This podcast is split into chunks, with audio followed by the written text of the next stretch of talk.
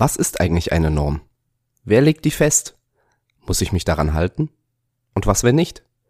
Im Normvember dreht sich alles um Normen für das barrierefreie Bauen. In Teil 1 erhältst du nun Antworten auf diese Einstiegsfragen. Barrierefrei Podcast mit Martin Schienbein. Eigentlich ist es doch faszinierend. Fast alle in Deutschland haben schon von Normen gehört kennen und nutzen sie mitunter täglich und wissen doch wenig darüber Bescheid. Dass A4-Blätter immer gleich groß sind, ist dir bekannt.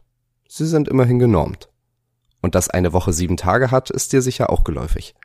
Das ist übrigens auch genormt und steht in DIN ISO 8601. Dieses kleine ISO sagt übrigens, dass es sich um eine internationale Norm handelt. Aber fangen wir mal von vorn an. Was ist denn eine Norm? Und wie sollte ich diese Frage anders beantworten als mit einem Blick in die entsprechende Norm?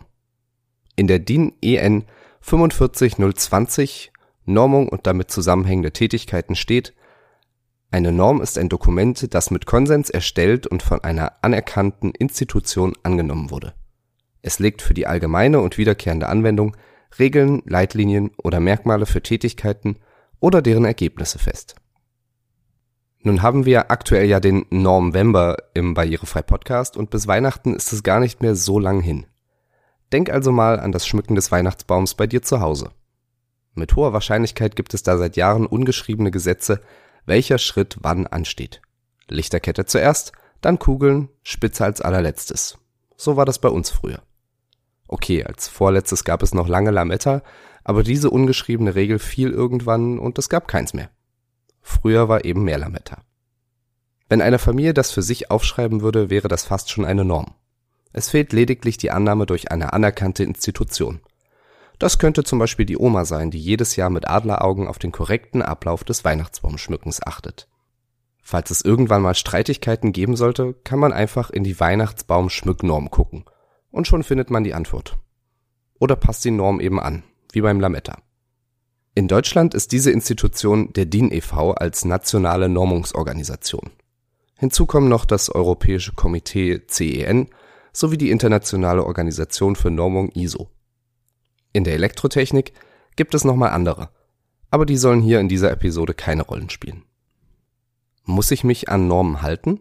Das ist wohl die wichtigste Frage im Zusammenhang mit Normen. Gleichzeitig ist das auch der Punkt, an dem viele Falschannahmen bestehen. Im Allgemeinen sind Normen freiwillig und mitnichten vorgeschrieben. Verbindlich werden sie erst, wenn sie vertraglich vereinbart oder gesetzlich vorgeschrieben werden. Muss ich mich an Normen halten? Kurz und knapp, nein. Jedenfalls nicht grundsätzlich. Am einfachsten lässt sich das vielleicht mit der neuen europäischen Norm für barrierefreies Bauen klären. Diese wurde im Sommer 2021 veröffentlicht.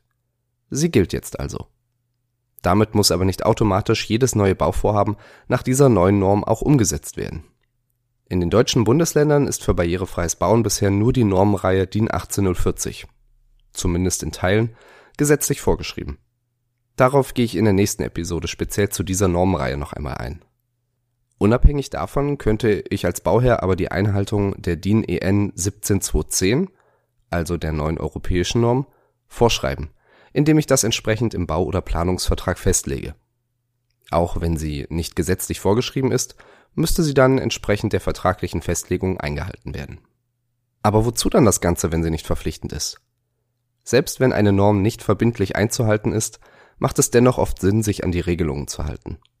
Im Streitfall, also zumeist in Haftungs- oder Mängelfragen, wird oft auf die in Normen festgeschriebenen Standards geschaut.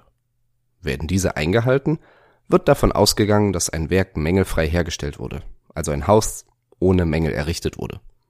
Das ist die sogenannte Vermutungswirkung, aber das geht jetzt schon sehr tief in das Thema Recht rein. Kurz gesagt, wer sich freiwillig an die Norm hält, ist tendenziell eher auf der sicheren Seite. Wer meint, es besser als die Norm zu wissen, muss das im Zweifels- oder im Streitfall belegen können. Aber was steht denn nun drin in den Normen? Und genau dafür ist der Normvember da. Was genau in den verschiedenen Normen zum barrierefreien Bauen steht, erfährst du in den nächsten Wochen hier. Für den umfänglichen Einstieg in die eben schon erwähnte EU-Norm DIN EN 17210 gibt es voraussichtlich am 30. November ein Online-Seminar. Wenn das für dich interessant ist, kannst du dich direkt in die Warteliste eintragen. Du findest den Link dazu unten auf der Seite. Nee, Quatsch. Du hörst den Podcast unten in den Show Notes. So erfährst du als allererstes, wenn der Termin und weitere Details feststehen. Im nächsten Teil des Novembers hier im Barrierefrei Podcast geht's dann um die viel beachtete und viel gerühmte DIN 18040. Bis dahin, wir hören uns. Ciao.